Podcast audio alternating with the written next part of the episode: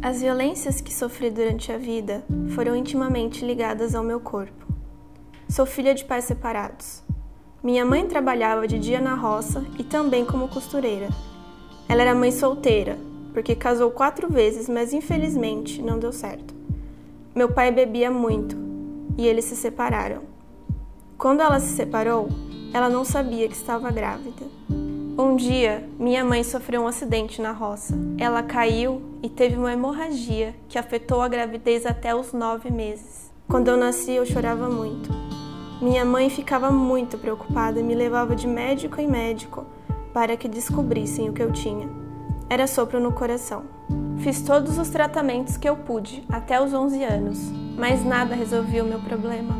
O médico que me tratava disse que seria preciso operar. Marcamos a cirurgia e, na hora da operação, ele fez o procedimento de um jeito que não deveria.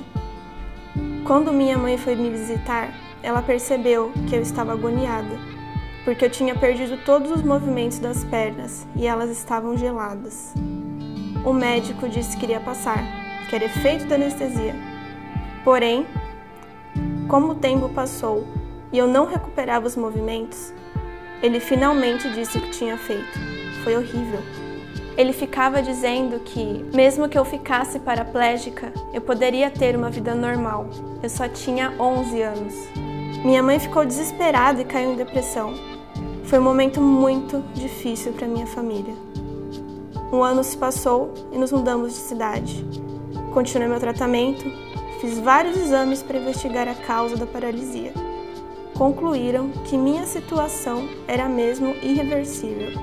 Minhas pernas pararam para sempre.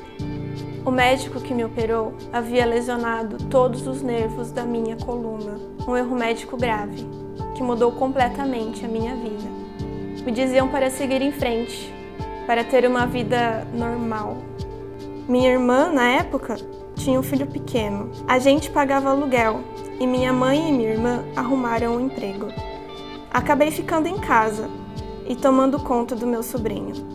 Com o passar do tempo, no dia a dia, fui aprendendo a lidar com a minha situação. Eu tive que me adaptar, me virar.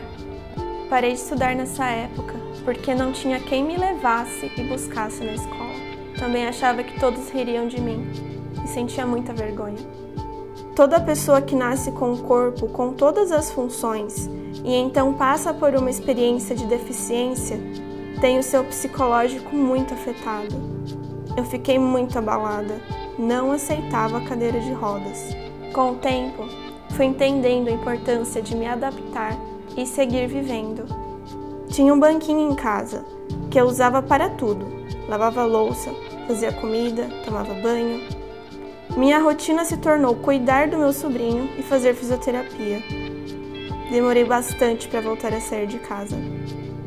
Quando você é mulher, já querem falar o que você é ou não capaz de fazer. Quando você é mulher e cadeirante, muita gente pensa que você não pode fazer nada. Eu percebi os olhares das pessoas na rua, os comentários de algumas delas. Queriam saber o que tinha acontecido comigo. Tive muito apoio da minha família. Eles tentavam muito ajudar a levantar a minha autoestima. Hoje há bastante acesso para as pessoas cadeirantes, mas há 20, 30 anos não era assim. Eu tinha muita dificuldade. Os ônibus não eram adaptados, as calçadas também não. Era bastante difícil o acesso. Eu dependia da minha família e da ajuda das pessoas para praticamente tudo.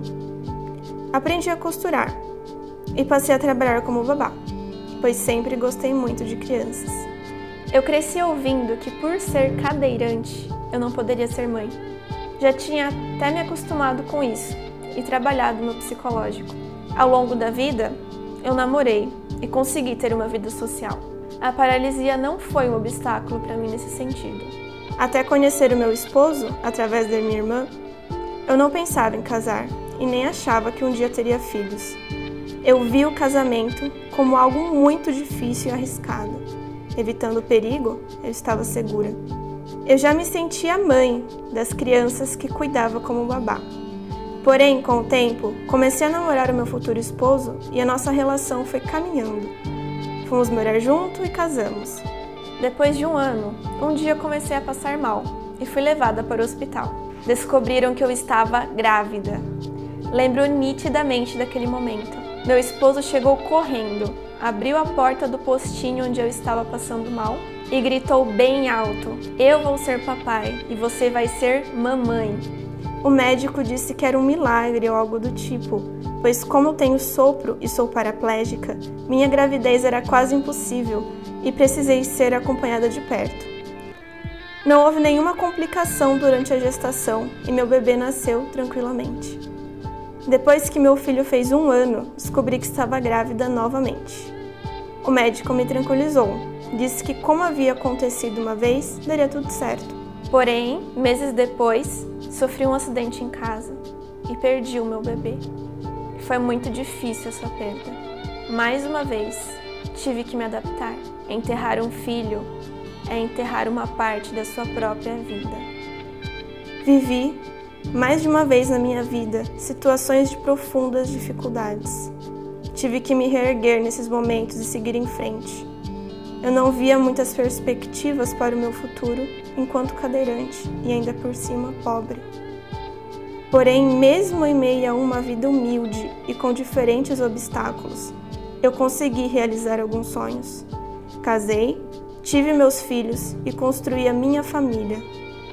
Na vida, a gente não pode ter vergonha de quem a gente é. Não podemos deixar de fazer as coisas por causa do medo.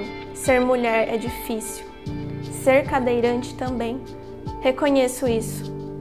Mas nada me impede de continuar fazendo o meu melhor.